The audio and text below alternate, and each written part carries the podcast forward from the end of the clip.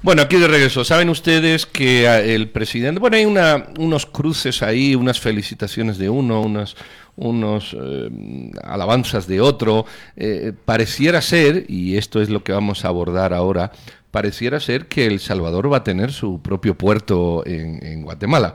Eh, ¿En qué condiciones es esto posible? ¿Es una concesión? ¿Es una cesión? ¿Es una operación indirecta o terciarizada? por las palabras del señor Bukele, pues eh, lo que le estamos dando es una salida al mar como Bolivia lleva pidiendo años, algo así. ¿Es esto posible? ¿La Constitución lo permite? Eh, ¿Se puede hacer? Y de eso vamos a hablar con Arturo Villagrán. Él es doctor en Derecho, máster en Derecho Público Internacional de la Universidad de Melbourne. Eh, y justamente, pues eso es lo que queremos. Arturo, bienvenido, buenos días, muchas, gracias.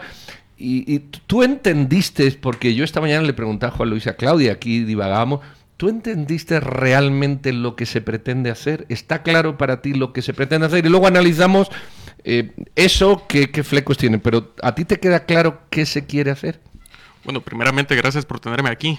No, venía escuchando en el carro ahí eh, la discusión y sí, a mí también me queda bastante dudoso qué figura legal se, va a utilizar, qué es lo que se busca, eh, si es una alianza público-privada, una concesión y, demás.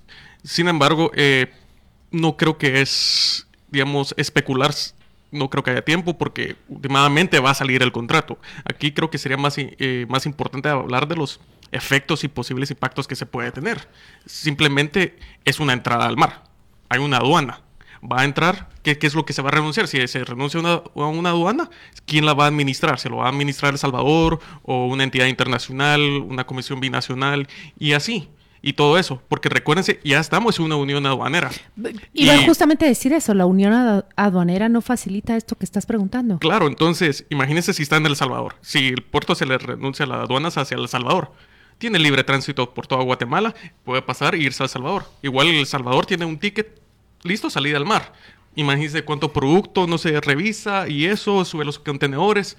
Puede haber ciertos peligros a seguridad nacional. Que también pueden atajarse, digamos, si se construye una vía férrea que vaya directamente, que solo por esa, por ese mecanismo pueda transportarse eh, las mercaderías.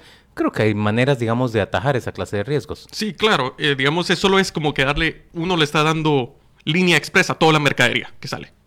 Eh, lo que es de decir es que libertad de movimiento, libertad de personas también es, bueno, eso ya lo cubría la Unión Aduanera. Y desde 2018 y El Salvador está, nosotros lo habíamos ratificado con Honduras el año antes. La cosa es consolidarla, digamos, la necesidad de darles de verdad un puerto. Digamos, eso es lo que, si fuéramos de verdad una como Europa, no necesitaría, pero había libertad de usar cualquier mecanismo y eso. Yo, yo entiendo que, que lo que se quiera hacer ya se puede hacer sin más historia. Por eso me cuesta entender el, paso superior, porque lo, que tú hablas y lo que hemos hablado de que El Salvador entre salga aquí te pongo, con la flexibilidad suficiente, eso ya ocurre o ya puede ocurrir. Hay un marco. Ahora, vamos a imaginar que se quiere hacer un paso superior. El paso superior a lo que ya es posible es que haya un territorio de soberanía salvadoreña en, un, en una esquinita. Pero no necesariamente de soberanía salvadoreña, de administración salvadoreña en, soberanía guatemalteca. Guatemala eh, le renta, le concede un, bueno, un área dentro de su pueblo para que ellos construyan una terminal. Aunque la construyan y la operen. Y la administren. Ok, aunque eso ocurra, aunque eso ocurra, tendrá que haber una transición de ese espacio que operan ellos al espacio nacional. Seguro que lo tiene que haber.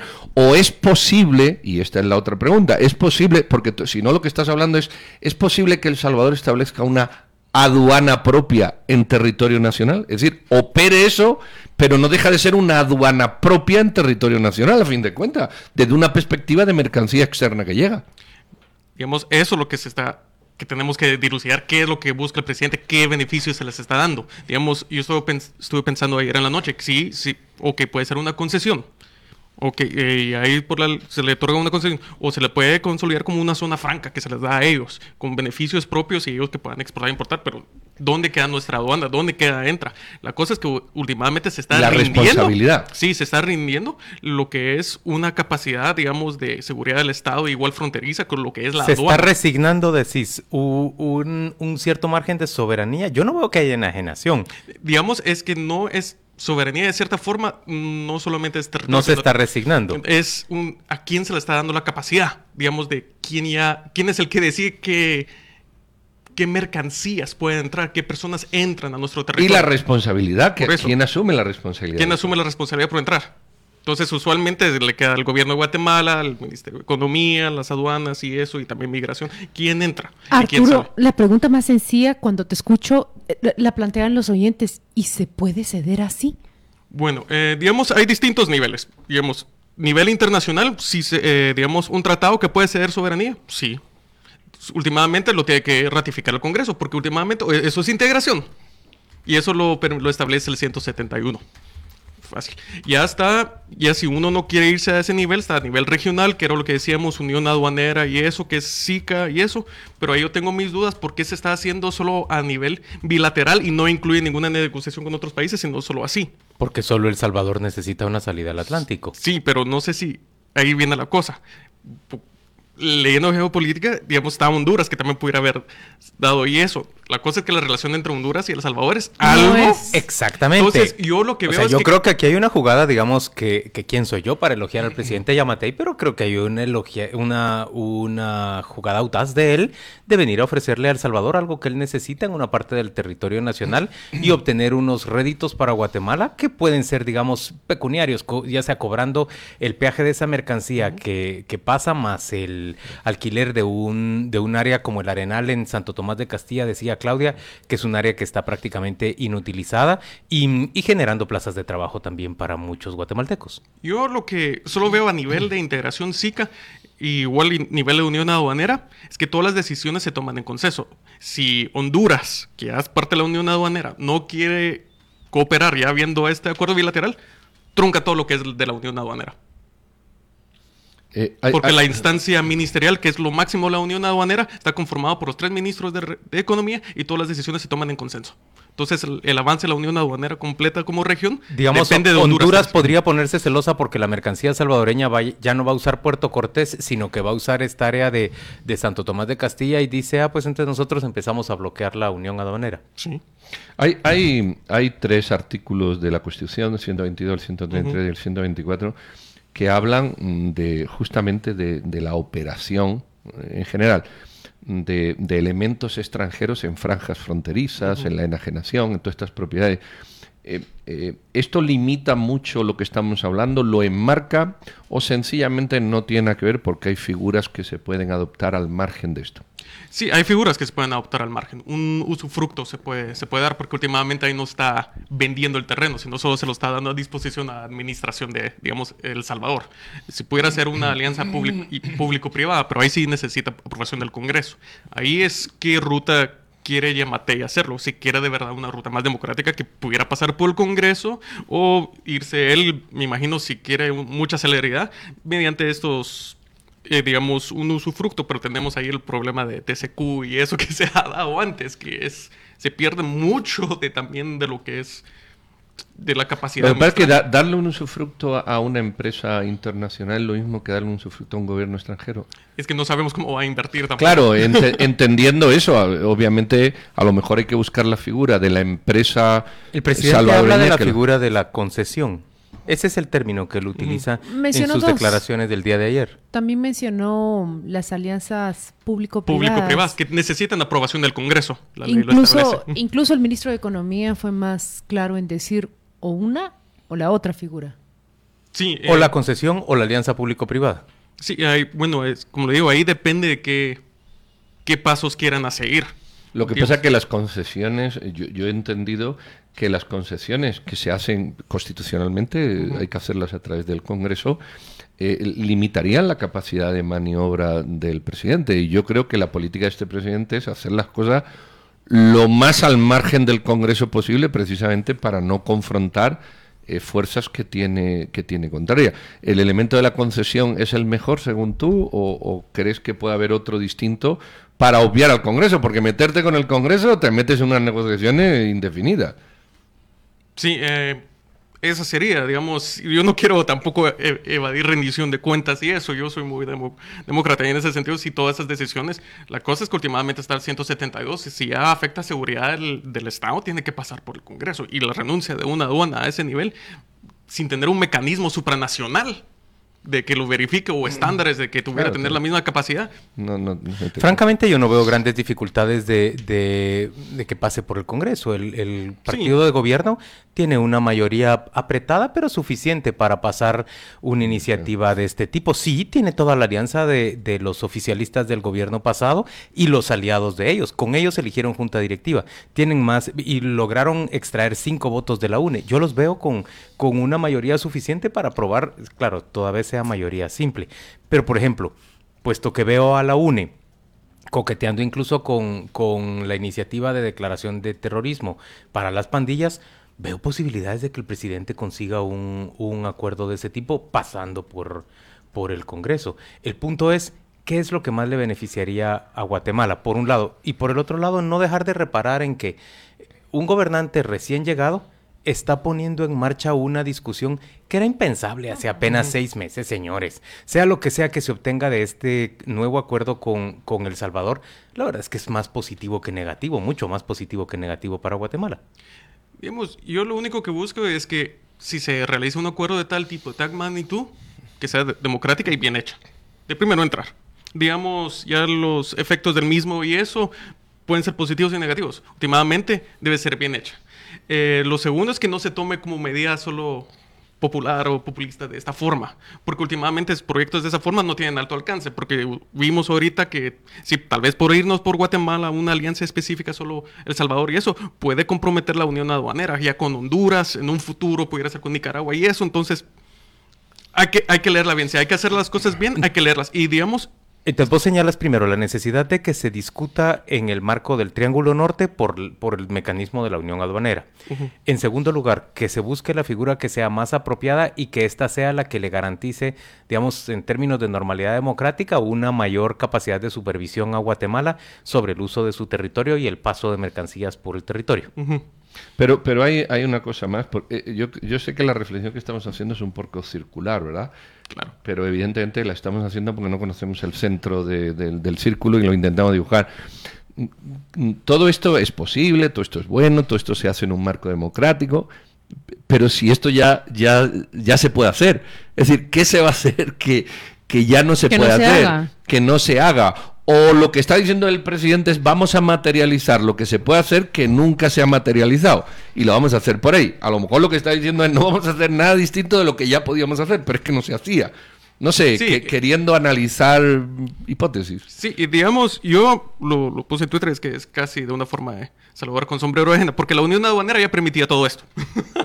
Ya permitía el paso de mercancías y el, y el paso de, de, digamos, la libertad de paso de personas. Sin embargo, aquí con ciertas ciertas limitantes. No sé a qué se refiere el presidente Bukele con, con paso de personas. Si nos vamos como lo hizo la Unión Aduanera, que solo es un simple paso de tránsito de personas, o si ya nos vamos a un nivel más regional, que porque ya, si yo me pongo a pensar una integración más profunda como la él quiere, es hay que darles visas ya de trabajo, ya pueden trabajar aquí como si fueran guatemaltecos. ¿Qué puede Ya- ganar Guatemala con todo esto? Quisiera saber qué puede eh, ganar, dónde está el potencial. Bueno, los dos, ¿qué ganan los dos? ¿O qué- Bueno, qué- qué Me interesa saca? saber qué la, gana la- Guatemala. la forma de, de- de, digamos, como se ve la integración hoy día es una forma de, entre mejor me integro, más exitoso o más puedo, beneficio le puedo dar a un inversionista internacional, porque no la cosa de una unión aduanera es que no solo estoy entrando a un país, estoy entrando a tres al mismo tiempo. Y si quiero, puedo tener, digamos, eh, medios de producción en un país, el know-how en el otro, y en uno le puedo sacar los recursos. Entonces eso lo muevo porque como no hay fronteras, entonces los inversionistas les atrae más eso. Y además que es una población mucho más grande, ya se toma como una población para invertir. Ya no solo es 15 Justo es millones, lo que está hablando el sino 21 presidente millones. Yamate y está hablando, integrémonos en un mercado de 50 millones de personas y dejemos de ser un montón de enanos que tienen mercados mucho más fragmentados. Claro, entonces es eso, un, digamos, ASEAN lo ha hecho muy bien, esa es la visión de ellos. Pero así como vos lo estás planteando, ¿no beneficia más al Salvador en el sentido de que las plantas productoras tendrían que establecerse en El Salvador y solamente utilizar el territorio nacional para exportar? Digo, también entramos a competir en esto de, de dónde se instalan, yo no sé seguro El Salvador nos supera en materia de educación y de inversión en salud. Todos los países nos superan, casi hasta Haití. Eh, seguramente podrían conseguir más mano de obra. No sé, estoy planteando simplemente la pregunta de, en ese marco que vos decís, eh, El Salvador se podría ver mucho más beneficiado con instalación de plantas eh, manufactureras o desarrolladoras en su territorio y exportarlas vía aguas guatemaltecas. En términos económicos, sí.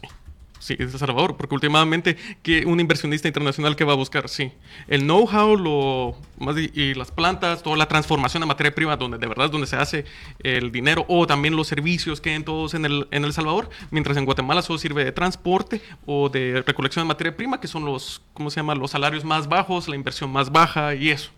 Entonces ya lo vimos El Salvador que atrajo Amazon y eso, mientras Guatemala que queda solo con un paso. Bueno, eh, eh, también la historia de muchos países te dice que cuando tú eres una plataforma marítima, eh, con el tiempo terminas anclando al país vecino a, la infraestructura que monta en el tuyo. Y evidentemente en el medio plazo todas estas ventajas iniciales, no digo que se compensen, pero sí de alguna manera se aproximan. Ha pasado en Europa, se, se terminan aproximando. En todo caso yo sigo sin tener muy claro qué quiere hacer y, y, cómo valoras tú, porque esto así empezó la conversación esta mañana, la alegría de Bukele. O, Bukele está vendiendo, porque da la sensación de que Bukele está vendiendo... De que ya mató la vaca, ya está vendiendo el cuerpo. no, no, no, es que esté vendiendo la vaca, es que está vendiendo todo el rebaño. Da la sensación de que, de que lo que él ha hecho es, yo decía esta mañana, ¿no? como Bolivia, conseguir una salida al mar que no tenían. Digo, como proyección mediática, el, señor Bukele proyecta una idea que aquí no tenemos clara, que, que, vemos que ya se puede hacer, que genera dinámicas para ambos países interesantes, quizás para... Pero ¿qué está vendiendo el señor Bukele? Mm, no sé si han leído los tweets de él y uno dice, bueno, ¿qué está vendiendo él? Porque de la perspectiva del señor Mantei no sabemos qué quiere hacer. Pero, ¿qué, cree el señor Bukele? Pero yo creo que sí sabemos qué es lo que quiere hacer el, presidente Yamatei. El presidente, a ver, a mí me contó esta historia muy poco después de ser electo. Ya había viajado a El Salvador ya había conversado con el, con el señor Bukele. Originalmente pensaba solo en un muelle en el puerto de Puerto Barrios. Después pensó que era más razonable ofrecerle una terminal completa a El Salvador. Lo discutieron con Bukele y el presidente cuando yo le cuestionaba, pero ¿qué gana Guatemala? Y él me decía, todo el volumen de negocio, desde la construcción. Él en aquel momento hablaba de que el compromiso de El Salvador sería construir una línea férrea que viniera por territorio guatemalteco hasta el Caribe. Eso, pues, digamos, facilitaba o, le daba un paso para todo el oriente guatemalteco que podía sumarse a esa línea férrea. Y por el otro lado, eh, tanto el peaje de las mercancías como la generación de empleo en Puerto Barrios y el propio alquiler del, del terreno, él decía, nos va a generar mayor dinamismo económico. Honestamente yo sí veo que también, que también podría ganar Guatemala, pero el señor Bukele, sin ninguna duda, se puede presentar frente a su electorado como un, como un presidente que está logrando cosas que no te había tenido antes el, el Salvador, que tenía que usar, digamos, los puertos del Caribe hondureño o, si se aventuraba por las malas carreteras de Guatemala, eh, también los puertos del Caribe guatemalteco, pero ahora tendría una terminal propia que administrar. Ahí lo que digo es que, vi un tuit de Bukele es que había celebrado tres cosas. De primero, vuelos abiertos, que eso está muy bueno ya porque es un, eso es un convenio ya firmado y eso está muy claro. A diferencia de lo que ocurre con el puerto, lo de los vuelos Solo esperemos a ver si se abaratan los vuelos, ¿verdad? Sí. sí. bueno, Honduras, uy. Eh, segundo es ya así lo que él hablaba, libertad de, movilidad de mercancías y de personas. Eso ya estaba, ya existía, era lo que era la Unión Aduanera. Y tercero, lo que es el puerto. Pero ahí hay que ver qué tipo de inversión hace, hace él, digamos, últimamente va a ser una inversión que va a incluir trabajadores guatemaltecos o no, o va a ser inversión tipo China, el Belt and Road Project, que últimamente él, ok, yo hago, pero todos mis trabajadores van a ser salvadoreños y eso, mi compañía es salvadoreña y eso, y si hay... Una burbuja del Salvador en Guatemala. Exacto, entonces todo el dinero se va al Salvador. Y últimamente entra todo, sí hay peaje y eso, pero la mayoría del En todo caso, es la capacidad que tenga Guatemala como Estado de hacer una mejor negociación a Sí. través de un instrumento o de una figura legal como la concesión, en la que no hemos sido siempre exitosos o ejemplo de pelear lo mejor para el Estado. Eh, Sí, digamos, ahí lo que hay que leer es últimamente qué implicaciones puede tener, ya sea cualquiera de estas figuras que él pudiera tener. Va- vamos a un corte y regresamos, pero les voy a leer el Twitter del señor Bukele. A ver. Y dice don Nayib Bukele, nuestra salida al Atlántico. Es Bolivia. Eh, Te estoy diciendo que es Bolivia, por eso digo que está vendiendo el señor Bukele en su populismo tuitero. Y dice, un logro histórico que marca un antes y un después en la verdadera unión. Espera, yo soy el papá de este país. Nadie Claro. nunca antes había logrado claro, las cosas que yo es estoy el logrando. populismo Pero de por lo menos sí, concedes que hay mucho populismo en Twitter. Ahora déjame que termine que no ha terminado el de este. Twitter, Silencio, Pedro va a seguir Twitter leyendo esto. que él, que él reproduce con ese comentario de la casa presidencial suya. El presidente guatemalteco ha dado a conocer hoy de forma pública que ha ofrecido al presidente que El Salvador tenga un puerto en el Atlántico. Pero si eso es lo que ofreció el presidente Yamatei. bueno, Y el señor Bukele, al hacerlo público, está comprometiendo bueno, al, al yo- presidente yo no sé si el señor Yamatei puede, puede ofrecer a un país vecino un puerto en el Es lo Atlántico. que hizo. Discúlpame. Bueno, yo no sé si es lo que hizo o no. Por eso estamos comentando esto. Aquí lo que se está diciendo es Bolivia ya tiene su salida al mar. Eso es lo que se está diciendo. Y vamos a volver, pero vamos a seguir con sus comentarios. Si ahora esto no sale, es por error de Guatemala. El señor Bukele Claro, ya dijo señor que sí. Bukele ya ha dicho que tiene derecho a la salida al mar. ¿Qué puñeta nos hemos aquí? Tanta historia este tema, ¿no? de la integración centroamericana para, para ahora. No. Eh, Vamos a la pausa y no, volvemos no, dentro de muy- Sí, sí, ya, ya. Hemos ya- concluido ya con- con este tema, ¿no? Yo pensé que nos quedaba más tiempo, pero no nos queda más tiempo. Bueno, vamos a volver y despedimos a nuestro invitado por eso de que la educación siempre es lo primero. Vamos Pero a recoger no sus comentarios, eh, vamos a recoger sus comentarios en, en Twitter y, y todavía vamos a darle a nuestro invitado cinco minutos más para que algunas cosas eh, las aterrice. Dice No, Carolina vamos a Reyes. pedir a nuestro invitado que nos conceda cinco minutos Sí. más para aterrizar algunas cosas. En conclusión, dice Carolina Reyes, esto de Yamatei y, y ella y el presidente de El Salvador es populismo puro. Alberto Arango dice, me parece bien que la terminal en el puerto de El Salvador, pues creo que la administración será mejor que la administración con Guatemala. Solo perdone, pero yo no creo que esto sea populismo. Yo creo que esta sí es una propuesta concreta que, que veo eh, que puede estimular economía, tanto en El Salvador como en Guatemala. Y yo lo veo con ojos más positivos que negativos. Solo digo una cosa, eh, Arturo, el lunes que teníamos a Richard Eikenhead aquí, todos sabemos que Richard Eikenhead es un ex ministro de Finanzas, es un experto en inversiones, ha desarrollado muchos proyectos financieros en toda la región, incluido en Estados Unidos. Y cuando le planteábamos esta posibilidad, porque nosotros ya teníamos conocimiento que el presidente iba a ir a El Salvador a hacerlo, em, Richard responde, ¿y por qué no simplemente les damos que utilicen, digamos, posibilidades de que utilicen uno de- una de nuestras terminales en el Atlántico en lugar de darles a construir a ellos una propia? Em, Habría que establecer cuáles son las diferencias entre una cosa y otra y qué beneficiaría más a Guatemala, pero ya se ve que El Salvador ha comprado la idea de tener su propia terminal en el, en el Atlántico. Bueno, eh, ahí hay que ver últimamente cómo nos ató el presidente. Digamos, aquí a eh, Bukele nos tiró la chibolita sin importar si todo, todo está en responsabilidad de Guatemala. Si algo cae por ya sea legal, administrativo o que últimamente un due diligence que no, que no lo permitía, ya El Salvador va a tener algo con que criticar a Guatemala y... Bueno, en todo caso es el presidente quien llega y lo propone. Me refiero al presidente guatemalteco. Miren, escuchen el- el mensaje de Alex Ramón. Dice, bueno, para esto debiera servir el Parlacén y su impacto para la integración centroamericana, pero lamentablemente no sirve. Yo le voy a añadir al mensaje de Alex Ramón. Sí, esto es lo valioso, viable o inviable. La idea y lo que ha propuesto Alejandro Yamatei es muy valioso. Está rompiendo los esquemas y está proponiendo, miren, aquí está el arenal.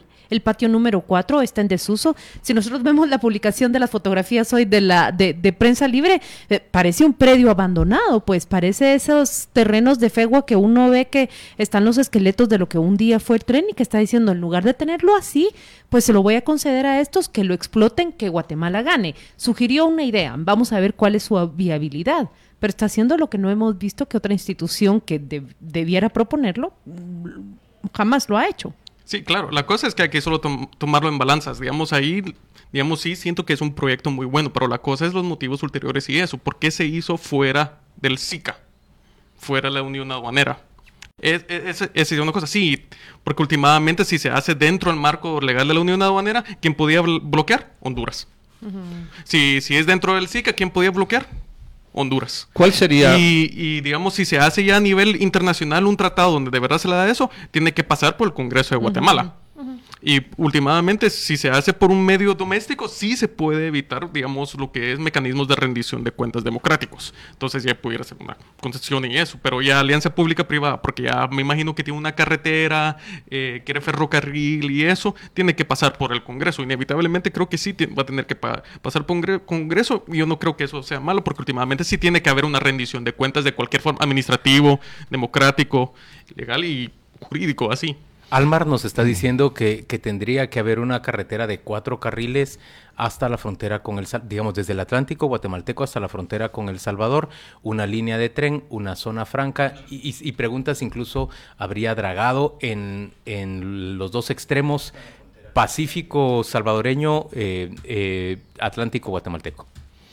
Bueno, a ver en qué queda todo esto. Tu, tu resumen final eh, este de media cuartilla para los alumnos que se van, los oyentes, ¿cuál sería tu resumen final de media cuartilla o tu reflexión final, aún con estas incertidumbres que tenemos? Yo creo que has dicho varias, se tenía que haber hecho dentro del, del, tratado, del acuerdo de integración y no fuera. Eh, eh, haznos así cuatro pinceladas que pudieran ponerse en la pared eh, para tenerlas presentes y, seguir prestando atención al desarrollo de, esta noticia? Primero, Bukele se subió al macho. Digamos, sí, ya estaba toda la plataforma. Ya Bukele se subió al macho en la primera conclusión. Sí, y, ya estaba, porque ya está la unión aduanera, ya muchas de las cosas ya estaban ya puestas y en play. Segundo, nos tiró la chibolita a nosotros, todo depende ahora de Guatemala.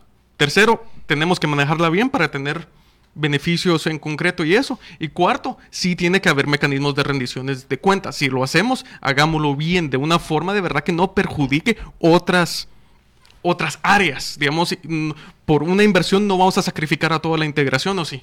Entonces, eso es lo que digo, es que hay que tener más... Sí, que esa negociación no vaya a enojar a otros vecinos. Sí, porque en el CICO todo, todo se maneja por consenso. Y si tenés de un país de enemigo, todo se te cae. Bueno, pues ahí han escuchado ustedes a alguien que sabe, aunque tenemos todos la misma incertidumbre. Me quedo con esa frase de Bukele se subió al macho y al final lo que puede pasar es que este tipo de cosas mal explicadas o magnificadas terminen luego eh, decantando el éxito, el fracaso en un sentido o en otro, cuando realmente lo que no se supo es explicar desde el principio. Te agradecemos muchísimo, Arturo, tu, pues, tus aportes. Arturo Villagrán es doctor en Derecho eh, máster en Derecho Público Internacional de la Universidad de Melbourne, de Melbourne y eh, pues ha sido eh, consultado por nosotros en muchas ocasiones y hemos tenido el privilegio de que esté aquí. Muchas gracias, feliz día, muy amable. Y bueno, seguramente te vamos a llamar otra vez cuando sepamos finalmente cómo se aterrizó. lo llamamos porque nos gusta gente que sabe. Así es. Feliz día. gracias a ustedes. Muy gracias.